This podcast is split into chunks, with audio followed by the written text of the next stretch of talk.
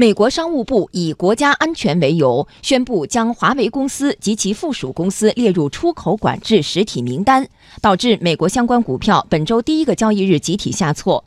从个股来看，高通、博通跌幅都接近百分之六，美光下跌将近百分之四。英伟达、AMD、英特尔跌幅都在百分之三左右。股市的波动显示出资本市场对美国半导体行业前景的担忧。美国商务部随后发布为期九十天的临时通用许可，推迟对华为的交易禁令。不过，分析人士指出，在出口管制和贸易争端阴云笼罩下，美国半导体产业仍将面临重大风险。美国埃弗科国际战略和投资集团的研究说。华为作为全球最大的通信器材供应商，每年购买价值两百亿美元的半导体产品。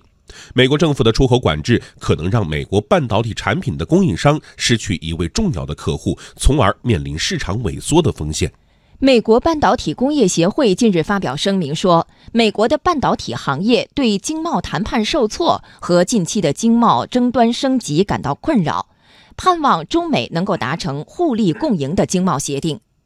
埃弗科国际战略和投资集团分析说，出口管制将导致美国半导体制造商放缓投资，从而削弱美国半导体产业竞争力。而这些问题才是美国政府应该考虑的国家安全问题。